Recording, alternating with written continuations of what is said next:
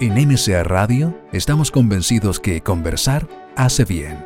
Y si lo hacemos de forma positiva, entonces es mucho mejor. A partir de ahora, Edgardo Fogel te invita a una amena y profunda charla. Esto es Conversando en Positivo, un momento de luz para compartir experiencias de vida por MCA Radio, resonando con el alma. Muy buenas tardes, les habla Ricardo Fogel, aquí estamos iniciando una nueva tertulia humana. ¿Cómo está Danielita? Bien, Estamos con muy bien. Muy buenas tardes a todos nuestros auditores. Sí, bueno, espero que estén excelentes todos, tranquilos ya para iniciar este programa. Les saludo a los que están en el auto, a los que están fuera de Chile. Muchas gracias a todos por escribirnos a conversandoenpositivo.com. Eh, les recuerdo también nuestro sitio web Bien, vamos hoy día con un gran tema maravilloso, el alma familiar y los órdenes del amor. ¿Es posible que lazos invisibles con nuestros familiares y ancestros influyan en nuestras relaciones y nuestra vida de hoy? ¿Cómo amor y lealtades inconscientes e invisibles pueden enfermarnos, causarnos dolor, impedir nuestro desarrollo pleno y la felicidad?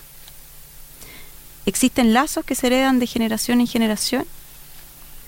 Bien, de eso y mucho más vamos a conversar hoy con Alfredo Collovati Castellani, parla italiano, Ah.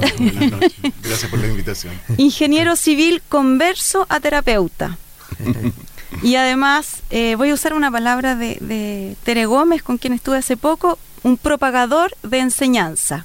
Porque la palabra maestro no me gustó porque está muy manoseada. La palabra profesor tampoco. Docente, entonces, es un propagador de las enseñanzas. Director del Círculo de Constelaciones Familiares de Chile, psicólogo, certificación, tiene la certificación internacional en Hellinger, ciencia magíster en psicopatología y antropología, es docente universitario y de diplomado para acreditación en psicología clínica, tiene formación en psicoanálisis, orgonomía y, eh, y en terapia reichiana, sintergética y observación participante durante cinco años en ceremonia de sanación de la tradición nativa mexicana nahuatl. Muy interesante eso. Eso es. Entonces, Alfredo Conlovati, muy bienvenido a Conversando en Positivo eh, con este gran, gran tema. eh, hemos usado ahí un título de Hellinger que es El alma familiar y los órdenes del amor. Muchas gracias por estar aquí con nosotros esta tarde en Conversando en Positivo. Gracias una vez más por invitarnos, ¿no? Al contrario.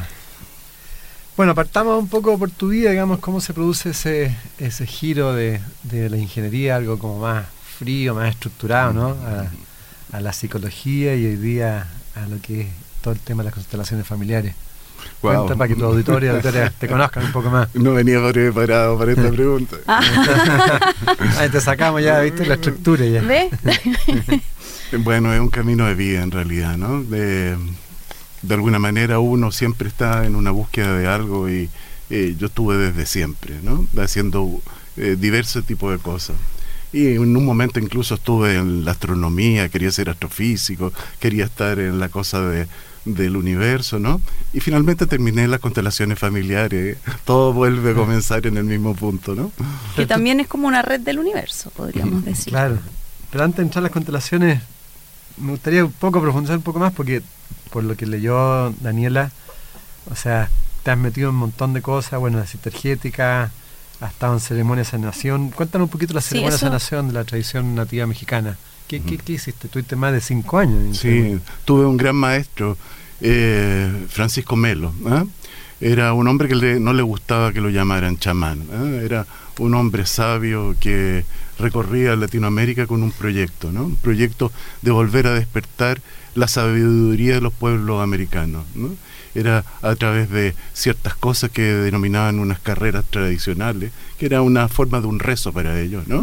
Era volver a unir estas memorias, memorias ancestrales, ¿no? Y que los pueblos americanos pudieran recuperar la dignidad originaria.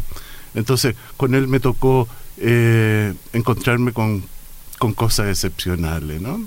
Una vez estaba en una reunión a la cual fui, en una casa de una amiga y estaba Francisco ahí y lo comencé a escuchar lo que él decía, ¿no? Y hablaba desde un lugar del espíritu profundo. Y, yo le dije, me nació así como cuando uno dice inocentemente como un niño sin saber lo que dice, ¿no? Dije, yo también quiero ser hombre de espíritu, ¿no? Pensé, qué ah, lindo. y él me miró, así me miró con una mirada profunda, ¿no? Y al día siguiente me llevó a una ceremonia con un grupo eh, de personas del pueblo mapuche, ¿no? Y yo era un, un winca extraño a ellos, ¿no? Todos me miraban extraño, ¿no? Y él le dijo, eh, bueno, no se preocupen, él es mapuche, solo que no se acuerda. y ahí comenzó un viaje, ¿no? Comenzó un viaje con él y, y me, me, hizo entender algo de la profundidad de la vida y de la profundidad de un camino y eh, que significa caminar con espíritu, ¿no? Y algo que finalmente me ha servido para trabajar en esta en esta modalidad que trabajo ahora. ¿Qué significa caminar con espíritu? Yo diría que significa caminar con, con responsabilidad en la vida, ¿eh? caminar con verdad ¿eh? y con amor a la vida. ¿eh? las personas usualmente tenemos la creencia de que la vida es infinita, mm. de que podemos andar por la mm. vida y que todo puede volver a comenzar. Y esa es una ilusión muy infantil.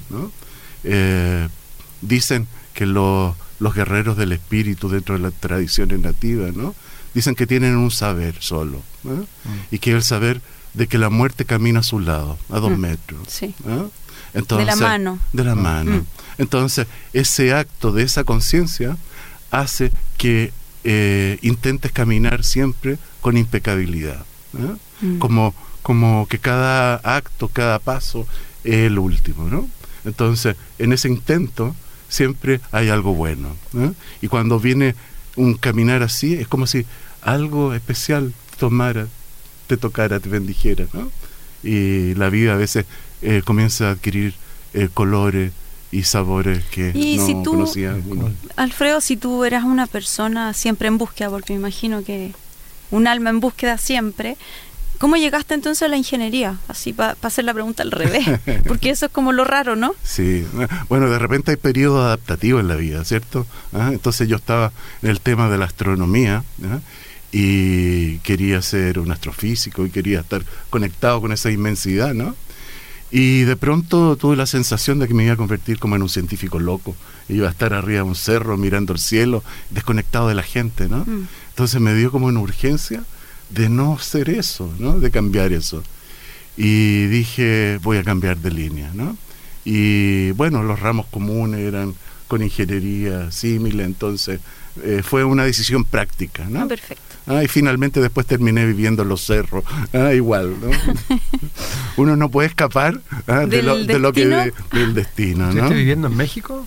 No, no, no, no. Eh, Francisco viajaba por Latinoamérica y yo organizaba los trabajos acá en Chile para él. Mm. O sea, ¿estás de acuerdo con la ceremonia de ayahuasca que aparece en la revista uno mismo? Eh, mira, son tantos caminos diferentes, ¿no? Mm. No te podría decir si estoy de acuerdo con ese, con ese camino. Pero son formas, digamos. Son, son formas, eh, lo que sí estoy de acuerdo es con la responsabilidad sobre mm. la propia vida, ¿no? Porque eh, hay veces que las personas dicen, hago esta ceremonia, hago esto otro, ¿no? Me ha tocado ver gente que, que vive intensamente ciertas ceremonialidades y no le paga la, plata a los niños en la casa, ¿no? Entonces, a veces hay incongruencias tan grandes entre lo que decimos y lo que hacemos, ¿no?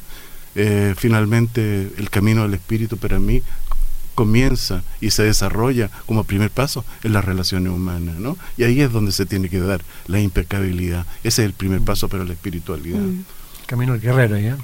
Sí, eso es, sí, sí. el camino al guerrero. ¿Y, qué significa que también trabajaste en, en, lo que es la ergonomía y el análisis caracterial? es una de las primeras formaciones que tuve, ¿no? Antes de... Eh, Reich. exacto, antes de estudiar eh, psicología, porque psicología estudié más de viejo, ¿no? Eh, fue en la terapia reichiana. Y ergonomía es es una expresión de ese tipo de terapia, ¿no? Que trabaja con, con la concepción de, de, algo que es el orgón, que está en toda la, en toda la naturaleza, ¿no? Eh, como una energía como vital. energía, ¿Mm? sí, energía vital. Energía, en el fondo. Claro, mm, sí. Eh, Es como dentro de la tradición hindú lo que llaman el prana, ¿no? Solo que, Sí, sí. solo que Reich hace una eh, teorización, ¿no? De- él viene del psicoanálisis, entonces ve cómo eh, la energía vital se bloquea en, el, en la corporalidad a partir de ciertas vivencias psíquicas, ¿no? Entonces se trabaja en, en la ergonomía desde lo corporal sustancialmente, como en el desbloqueo de los patrones psíquicos junto con lo corporal. Ah, en, en conjunto. Sí. Mm.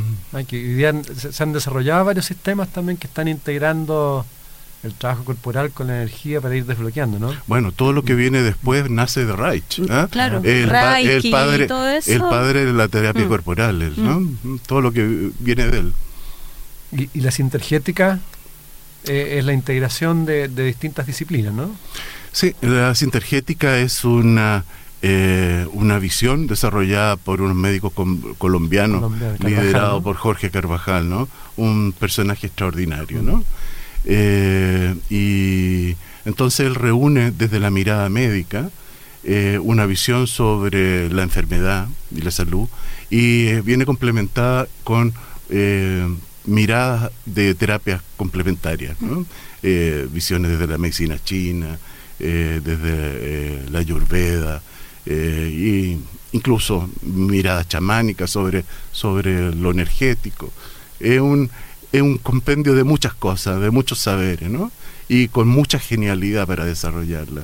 Sí, para los que quieran en- leer en conversandopositivo.cl hay una entrevista muy bonita al doctor Carvajal. Sí, si Y- alguien y- que realmente vale la pena, un Sí, ser vale la pena, extraordinario. Mm. Y tú estás trabajando, o sea, la sintergética se puede incorporar cualquier profesional, digamos, a los grupos que trabajan en sintergética en los hospitales y distintos lados. Así es, Sí. ¿eh? sí, hay, eh, hay una formación en ello, ¿no? Que me Eh. disculpa que te interrumpa, pero me- me- cuando estuvo mm, el doctor Méndez, ¿no? Sí, Claudio Claudio. Méndez. Claudio, sí. eh, varias personas pues preguntaron cómo podían incorporarse a trabajar en, en grupos sintergéticos. Sí, ¿eh?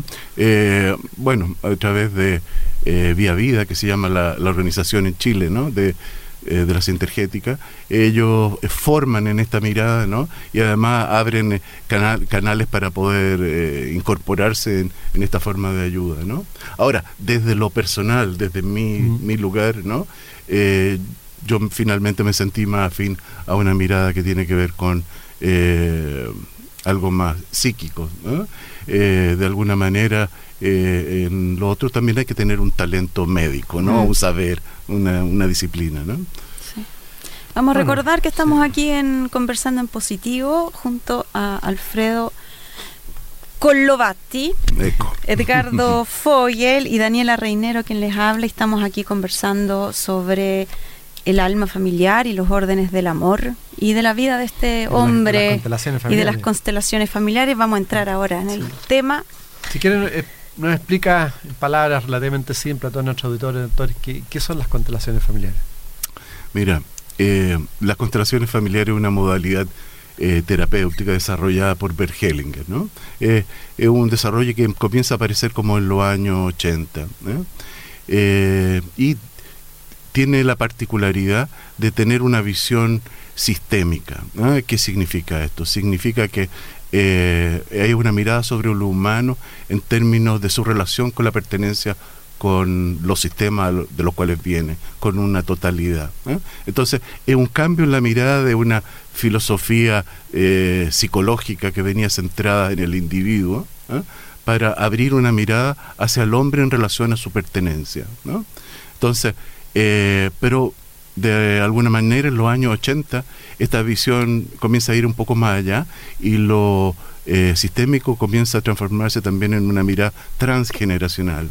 ¿Eso qué quiere decir? Que es un los sistemas no son sistemas estáticos, ¿ah? Eh, de, de que tu pertenencia está vinculada a una foto de la cual tú vienes en este momento, sino que es en relación a una historia, una historia que tiene un desarrollo. Es decir, eh, de alguna manera, las historias que quedaron sin resolverse en la antigüedad forman parte de lo que te constituye como individuo, como persona, ¿no?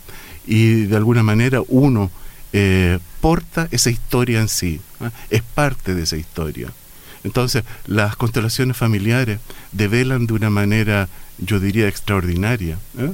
el trasfondo de lo que nos pasa eh, las cosas sustantivas en la vida. ¿no?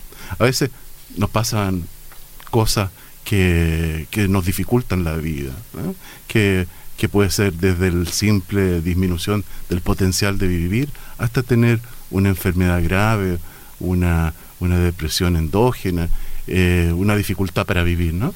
Entonces, las constelaciones hace que de pronto aparezca lo que está detrás de lo que eh, te sucede, casi como una revelación. Mm. ¿ah? Se presenta de manera extraordinaria como alguien de pronto porta por otros un destino que no logró encontrar solución. Alfredo, eh, ¿hasta dónde podemos llegar hacia atrás con los ancestros? ¿Y de qué manera estos lazos de amor son tan determinantes en dolor, en sufrimiento, en esto que tú dices, en, llevar la vida difícil. Pero ¿hasta dónde llegamos atrás? con estos lazos. Sí, sí, sí. Uno, uno podría decir, llego a Adán y Eva y el pecado original, eh, pero no termina nunca la historia. ¿ah? Pero eh, es, como, es como una onda en el agua, ¿no? De pronto sucede algo, tiras una piedra en el agua y, y, esa, y esa onda de pronto se va disipando con el, con el desplazarse. No significa que llega hasta el otro continente. De la misma manera, la, los impactos que suceden en un sistema en un momento determinado, impactan sobre todo las primeras generaciones, dos, tres, cuatro generaciones, ¿no? Eh, y de esa manera, eh, de pronto, con lo que vivieron esas personas, con sus propias vidas, eh, fueron elementos transformadores para lo que sucedió y van permitiendo que para los siguientes sea más fácil, ¿no? Pero eso como, haga un ejemplo, en mi caso, si, si yo he tenido problemas con con, con un padre quizás muy severo, ¿eso le puede afectar a mi hijo eh, sin que él lo sepa?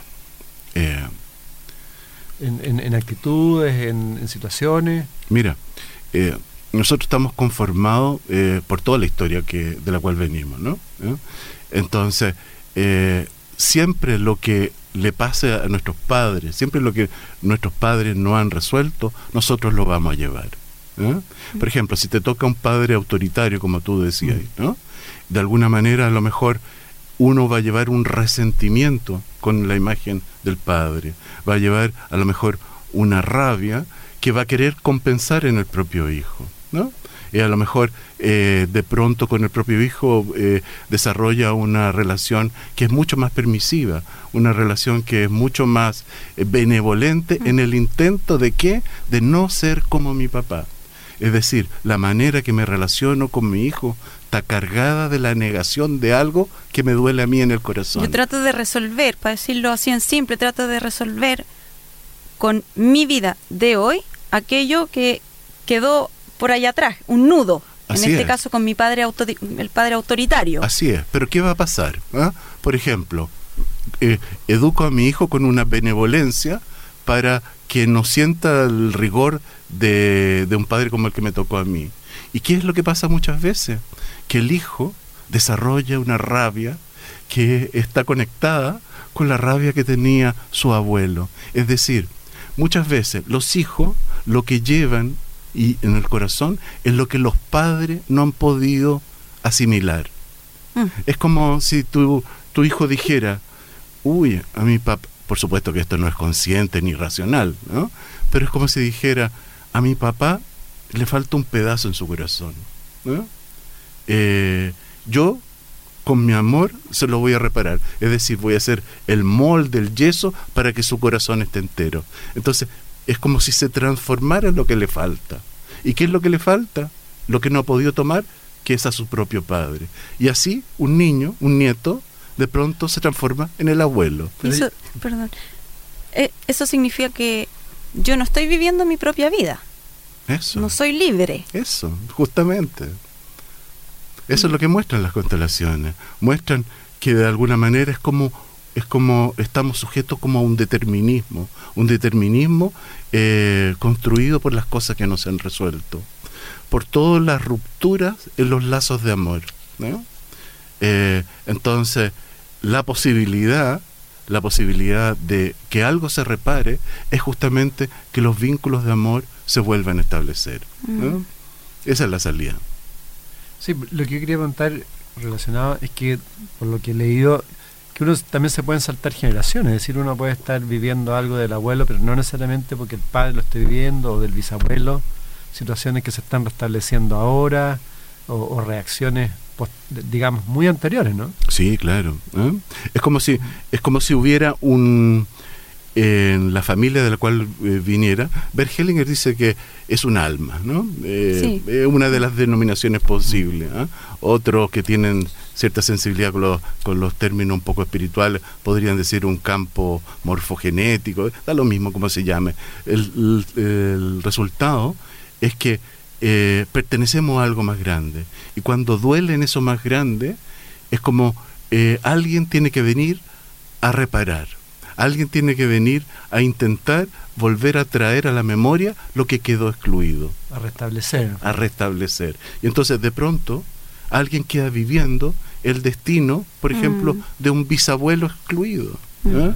Eh, que a lo mejor eh, fue un estafador y toda la, eh, la familia se avergonzó Mm. y de alguna manera le dieron un poco la espalda.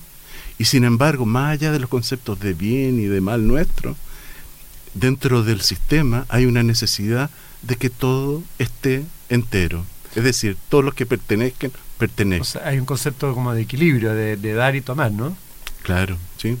Entonces, sí. o sea, y si no hay equilibrio ahí, tiene que llegar un momento, o sea, por ejemplo, no sé, el ejemplo de la familia Kennedy, por ejemplo, o sea, que, que siempre hay muertos, todo, o sea, si de repente alguien puede tomar eh, el- la responsabilidad de dar y quizás no le corresponda, ¿no?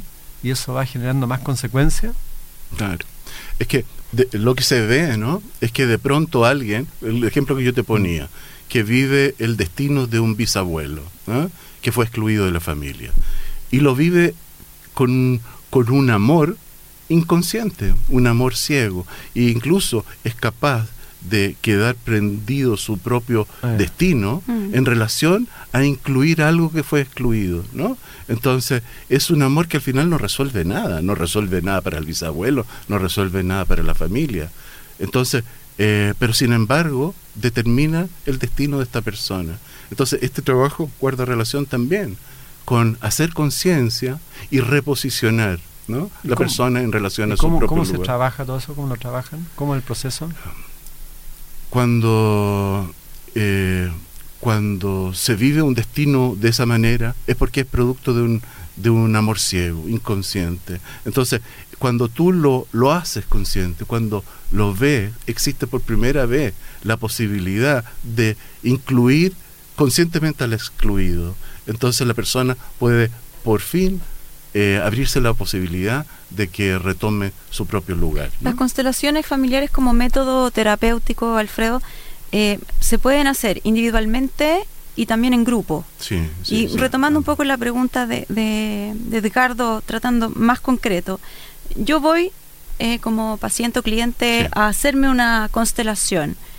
¿Qué sucede conmigo ahí? ¿De qué manera se van a movilizar esas energías o, o voy a tomar conciencia? Tengo entendido que hay representaciones. ¿Cómo lo hago? Yo ahí, Daniela, En lo práctico. en lo Sí, sí. práctico. Bueno, cuando se trabaja grupalmente, ¿no? Existe una metodología eh, que significa que la persona que va a consultar, ¿verdad? Eh, a partir de esa, de esa situación, eh, se desarrolla una imagen. Por ejemplo, tú vienes con un tema de un problema que tienes de una herencia con un hermano que se han peleado en la familia. Entonces, tal vez el tema sea intentar ver qué sucede ahí detrás de ese conflicto. Entonces, yo te digo, dentro de estas personas que hay aquí en el grupo, ¿ah? que tú no los conoces, nunca Ujú. los has visto, ¿ah? escoge una persona que te represente a ti y una persona que represente a tu hermano. Y se posicionan dentro de ese espacio. Y entonces, si las personas están conectadas, eh, no intentan desfigurar la situación, simplemente se permiten eh, moverse de acuerdo a lo que sienten, Esas personas tienen que conectarse con, con esos dos personajes.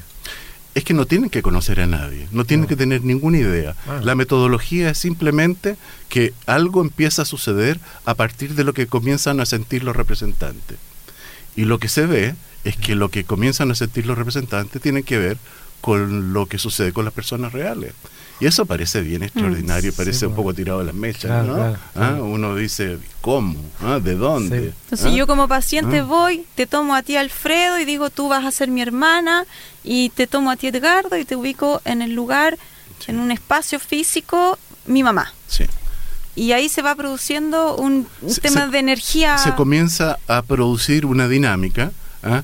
Que, que se empieza a ver y de alguna manera el constelador empieza también a distinguir cierta, ciertas señales, ¿cierto?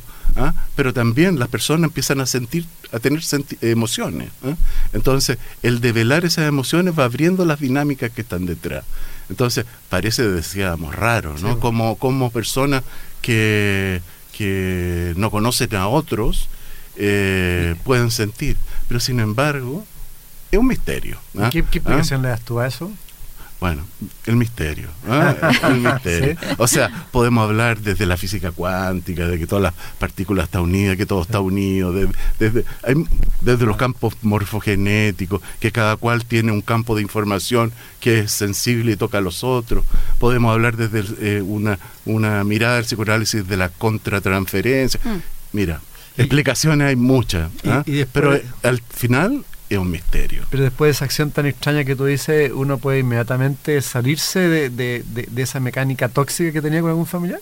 de esa mecánica tóxica. Sí, eh, es, es muy extraordinario ¿ah? Cuando las personas están en ese servicio, porque eh, de alguna manera eso permite que se abra algo para el otro, pero muchas veces los representantes también son tocados en su propia vida Ah. de una manera misteriosa. ¿ah? Mira, en este trabajo de las constelaciones, eh, es como que lo, lo más importante que sucede, sucede en lo invisible, lo que no se ve. Sí, claro. ¿ah? Mm. Entonces, eh, muchas veces los representantes son tomados por, por eh, historias que tienen que ver con sus propias vidas. Yo, por ejemplo, cuando me estaba formando, me colocan ahí en una, en una constelación y a partir de algo que ve el constelador le va a preguntar al consultante, ¿no? Y me pone un hombre delante y me dice, tu tío desaparecido en el frente ruso, me dice, ¿no? Y yo lo miro a este hombre, me quedo desconcertado, porque yo me llamo Alfredo en homenaje a un tío mío desaparecido en la guerra en el frente ruso. ¿eh? Mi nombre viene de ahí, imagínate, ¿eh? la impronta que hay Claro. ahí. Y entonces yo me olvidé que estaba representando a alguien, me encontré con mi tío y nos abrazamos y me puse a llorar. Y en ese momento entendí por qué en mi vida personal siempre tenía una necesidad de partir, ¿no? una dificultad para quedarme. Era como si mi alma fuera llamada desde lejos de algo que nunca había encontrado, eh, algo que lo recibiera. ¿no? Entonces, lo que sucede es del orden de ¿Y- lo ¿Y extraordinario. cuáles son las situaciones más típicas que se abordan? Porque entiendo que se abordan aspectos materiales, digamos, pues, limitantes de, de ganar plata, vida de pareja, relaciones de pareja, padre, hijo. ¿Cuáles son las cosas más? enfermedades. Sí. ¿no? Sí, ¿ah? Eh, existe el ámbito de las constelaciones familiares y el ámbito de las constelaciones organizacionales, que es otro tópico, ¿no? otro tema, claro. ¿Ah? Ah, Hay otro tópico. Entonces, incluso eh, hasta las organizaciones son como familia, entre comillas, como sistema. Todo, Mm. todo sistema se puede trabajar. Como país ¿ah? también, entiendo. ¿Ah? Claro. Entonces, eh, pero ese es un Mm. tema. Dentro, dentro de, un- de lo psicológico, de lo humano, es cualquier, cualquier cosa que inhiba la potencialidad humana de ser, de ser feliz. ¿ah? Entonces, a veces, eh, por ejemplo, alguien tiene un impulso eh, hacia la muerte por una lealtad amorosa, por ejemplo, eh, con alguien de su familia. A veces ni siquiera tiene idea, ni Mm. siquiera sabe, pero es como algo que le quita fuerza para vivir. Y a veces eso se transforma en una depresión, otras veces se transforma en una incapacidad de, de- de tener éxito, porque tener éxito significaría vivir, entonces sabotea cualquier intento de, de que le vaya bien. Mm. Entonces es como una mirada hacia, hacia, hacia abajo, hacia disminuirse en vez de, en vez de florecer, ¿no? Mm. Entonces so- son muchos la- las Las relaciones de pareja, me imagino que también ahí uno va repitiendo. Eso historias, que, ¿no? ¿qué pasa con esa rueda del infortunio, como llamo yo, la repetición, la repetición, como el hámster que da vuelta? También tiene que ver con esto, ¿cómo lo cortamos? Claro. Sí, esa es, una pregunta que escucho tanto en la consulta, ¿no? ¿Ah? Eh, siempre veo esto, pero ¿cómo, ¿cómo corto esto, no? Entonces yo siempre digo, ya con esa pregunta hay pocas posibilidades. ¿eh? ¿En ¿Ah? serio? ¿Ah? Porque, porque justamente eh, el, el, paradigma que está detrás de esa pregunta es deshacerse de algo, es darle la espalda a un destino. Entonces es como querer salvarme yo, pero eh, dejar, dejar esto atrás, ¿cierto? Mm. Y eso, lo que yo he visto, que lo que hace es seguir reproduciendo la escena. En el fondo, lo que llevamos es lo que no queremos ver. ¿Y cuál debería ser la actitud entonces correcta? ¿Un agradecimiento en el fondo? Exactamente. Como el oponopono. Como el oponopono. ¿ah? O sea, cuando tomas conciencia de que tú eres esa historia de la cual viene. ¿ah? Entonces, esa historia tenga los colores, los, los tonos que sea, ¿ah? yo digo, venga en el papel de regalo que venga, es la que te dio la oportunidad de vivir. Y a través de esa oportunidad de vivir está tu potencial de ser. ¿no? Entonces, cuando entiendes eso eh, y lo tomas tal como fue, es como que aparece una fuerza absolutamente diferente. Mm. Cuando en vez de renegar, te reconcilia y lo toma en el corazón, es como que estás a favor de la corriente, en vez de, en, vez de en contra de la corriente, la corriente de la vida, ¿no? O sea, acepto y agradezco. Es así. Tú también tienes un sitio web, ¿no? Constelacionesfamiliares.cl, ¿no? Eso. Círculo de eh, ¿Ese otro? Digamos, la organización se llama Círculo, de Constelaciones, Familiares de Chile y el sitio es círculo de constelaciones.cl. Ahora, si me permite, a mí me gustaría retomar el, lo que tú decías, Daniela, del tema del agradecimiento, ¿no? Porque si bien es fundamental en, como posibilidad de sanación, ¿eh? es, es un proceso, ¿no? Eh, que cada cual tiene que poder hacer florecer en su corazón. Uno no puede eh, agradecer y aceptar como un acto de voluntad, ¿no? ¿Ah? Eso no tiene ninguna fuerza, no tiene ninguna energía y no sucede nada. Es como si dijera, voy a agradecer para que no me pasen las cosas que me estaban pasando, ¿no? Eh, de alguna manera, eh, el agradecimiento viene como una posibilidad cuando uno hace un cambio en la conciencia, cuando uno cambia la mirada desde el foco de lo personal, de lo individual, ¿ah? Eh, desde el yo, yo, yo, ¿eh? mm. desde lo que a mí me pasa, desde, desde esa mirada a algo más grande, ¿no? Porque generalmente, ¿qué es lo que ve uno? Ve que las personas, el gran porcentaje del sufrimiento que tienen, ¿eh? viene de la negación, vienen de querer rechazar algo difícil que hubo en la vida. Entonces, quiero algo diferente para mí, para mis hijos. no quiero esto otro. Y de alguna manera en ese mismo rechazo eh, toda mi energía está puesta en la negación y voy con un sufrimiento y con un dolor. Entonces pero cuál es qué es lo que mantiene esa imagen es una imagen que se sustenta en lo que a mí me pasó en mi dolor es una imagen un poco eh, victimizada no y es una imagen que viene desde lo infantil eh, porque los niños están centrados en sí mismos. No tienen ninguna otra posibilidad más que recibir. ¿eh? Entonces todos los niños tienen el derecho a tener lo mejor. Pero sin embargo, de pronto la vida es difícil y no se da de la mejor manera. Entonces es como que las personas quedan en un lugar sufriente de lo que a mí me tocó. ¿eh? Entonces, esa victimización es justamente lo que hace que se vuelva a repetir o sea, no quiero ser como mi padre y termino siendo como mi padre. O termina siendo mi hijo como mi padre. Entonces, la posibilidad es el cambio de mirada, el salto de la conciencia. Es decir, cuando tú ves que el otro que te tenía que dar lo que te tenía que dar no pudo, y puedes ver que, que también es alguien que pertenece a una historia en que tampoco recibió lo que necesitaba, ¿no? Entonces, cuando puedes ver el dolor del otro, sucede algo maravilloso. Cuando uno ve al otro, sale de sí mismo, sale de su propia autocompasión, sale de su propio dolor. Es como todos los seres humanos tenemos la capacidad de sentir amor cuando nos conectamos con otro. Y todos quedamos sometidos al sufrimiento cuando la mirada queda centrada en nosotros. Entonces, ese es el salto que yo digo, ¿no? El salto que repara es el salto desde la mirada de lo personal a la mirada global. Es pasar de ser niño, infantil, centrado en sí mismo, a ser un adulto. ¿Cuál es la particularidad de un adulto? Que tiene la capacidad de ver al otro.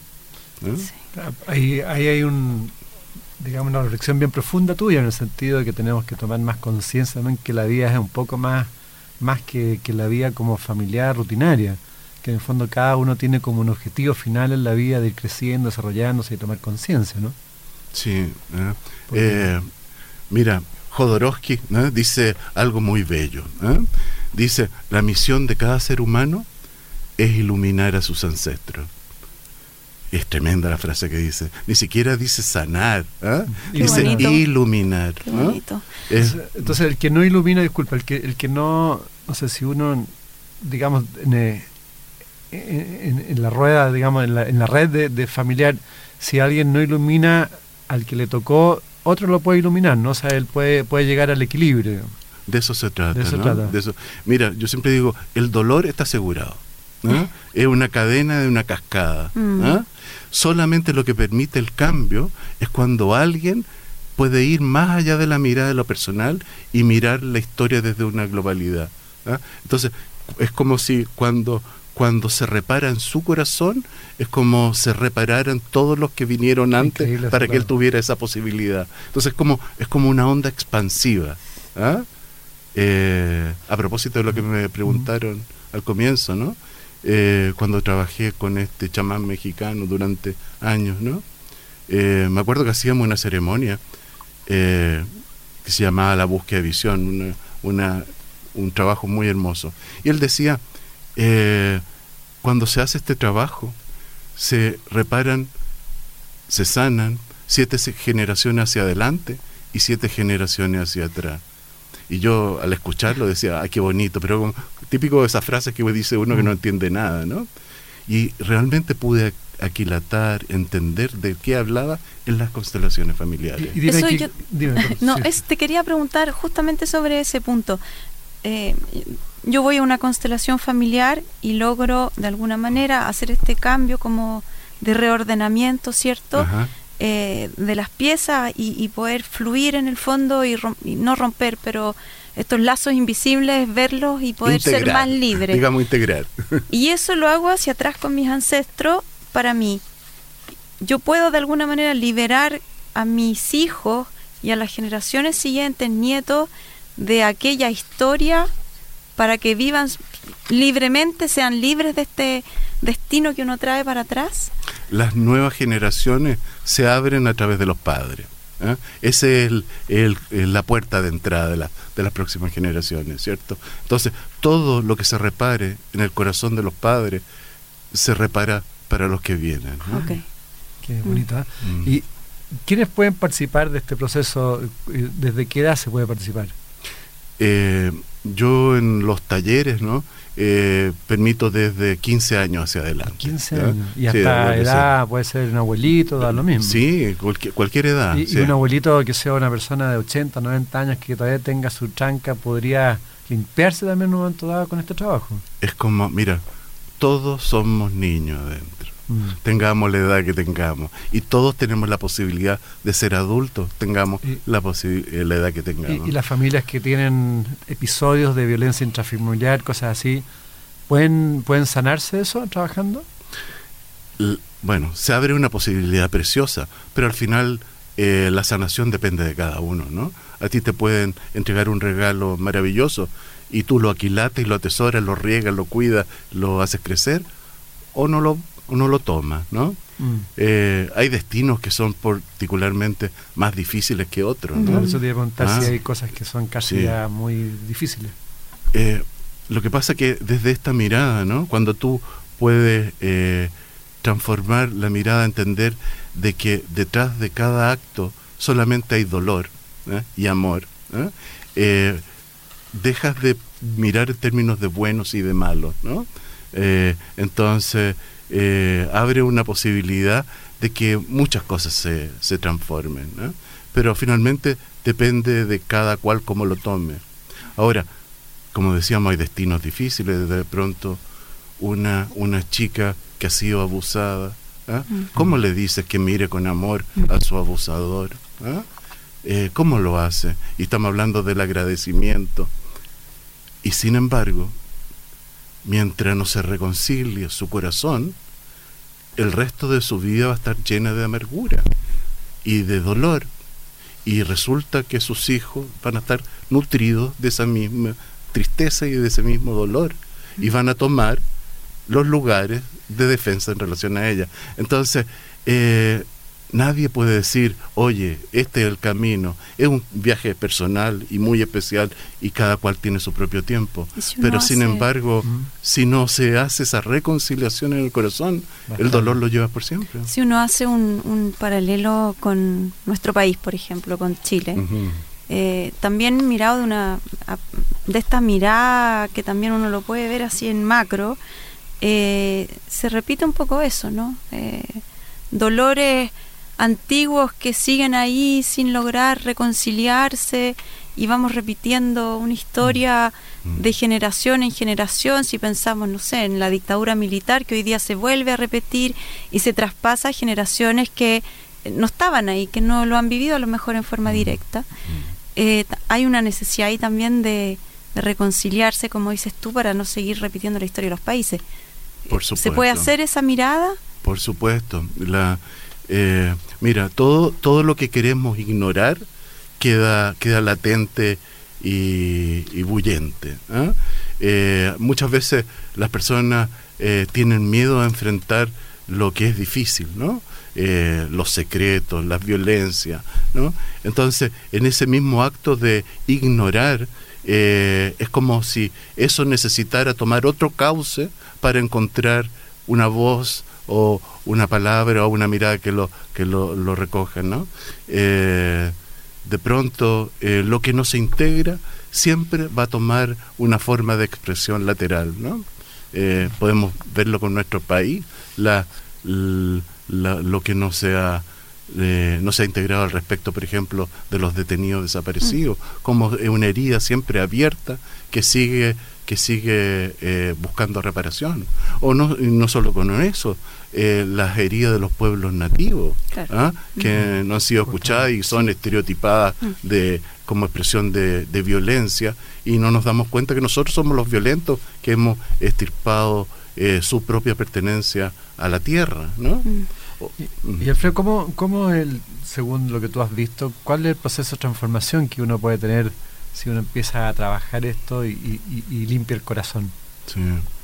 Eh, a ver, lo que yo he visto mm, que, que, sana ¿ah? es la integración, es la reconciliación. ¿no?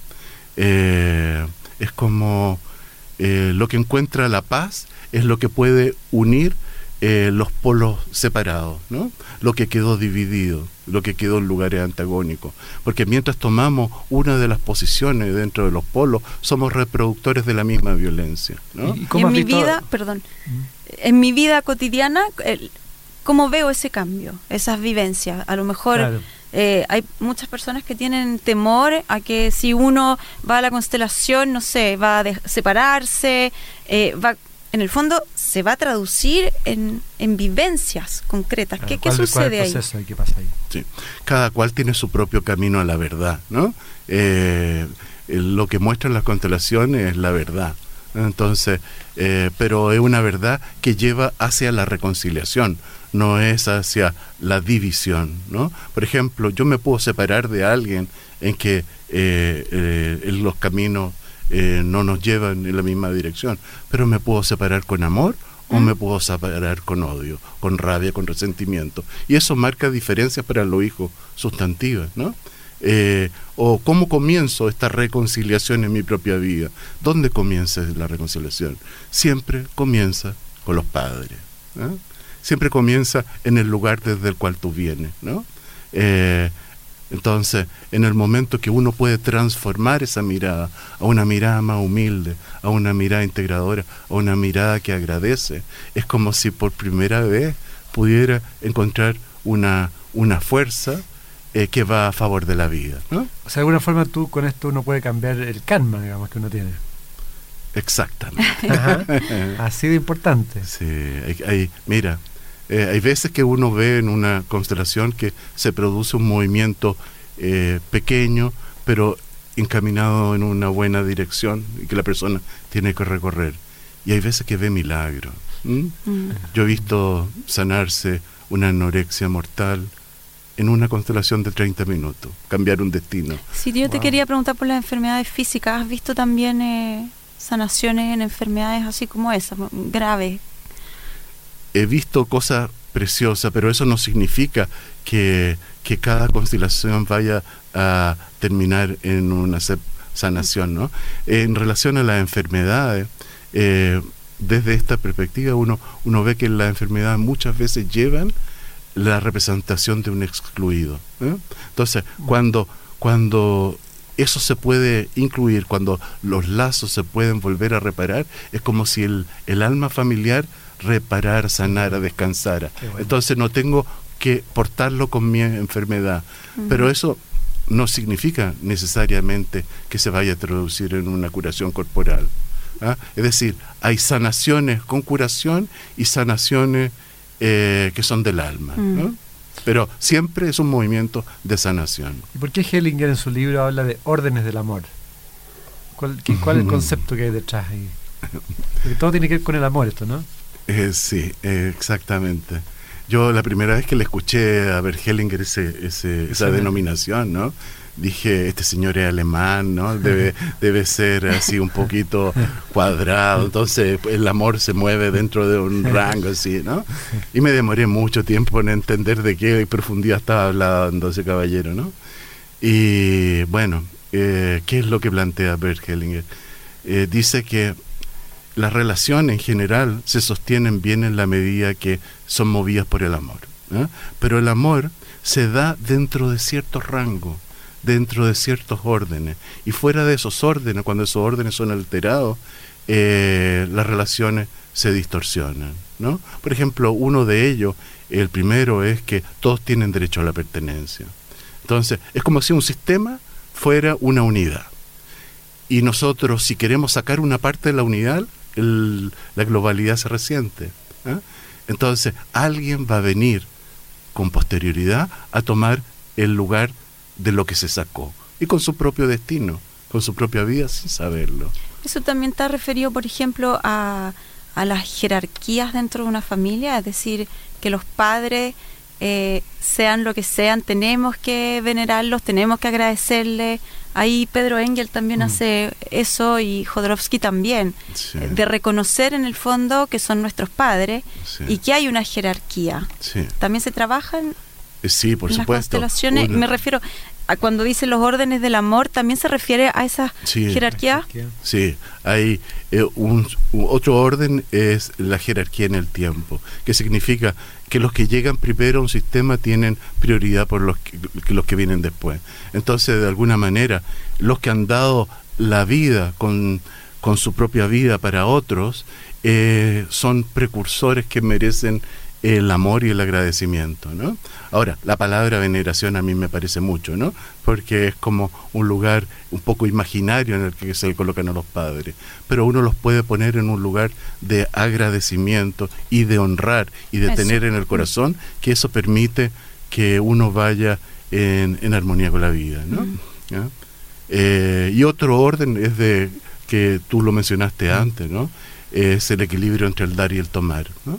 Mm. es eh, ¿qué significa eso? Significa que las relaciones se sostienen en la medida que haya un equilibrio. Entonces, eh, particularmente, por ejemplo, las relaciones de pareja, ¿no?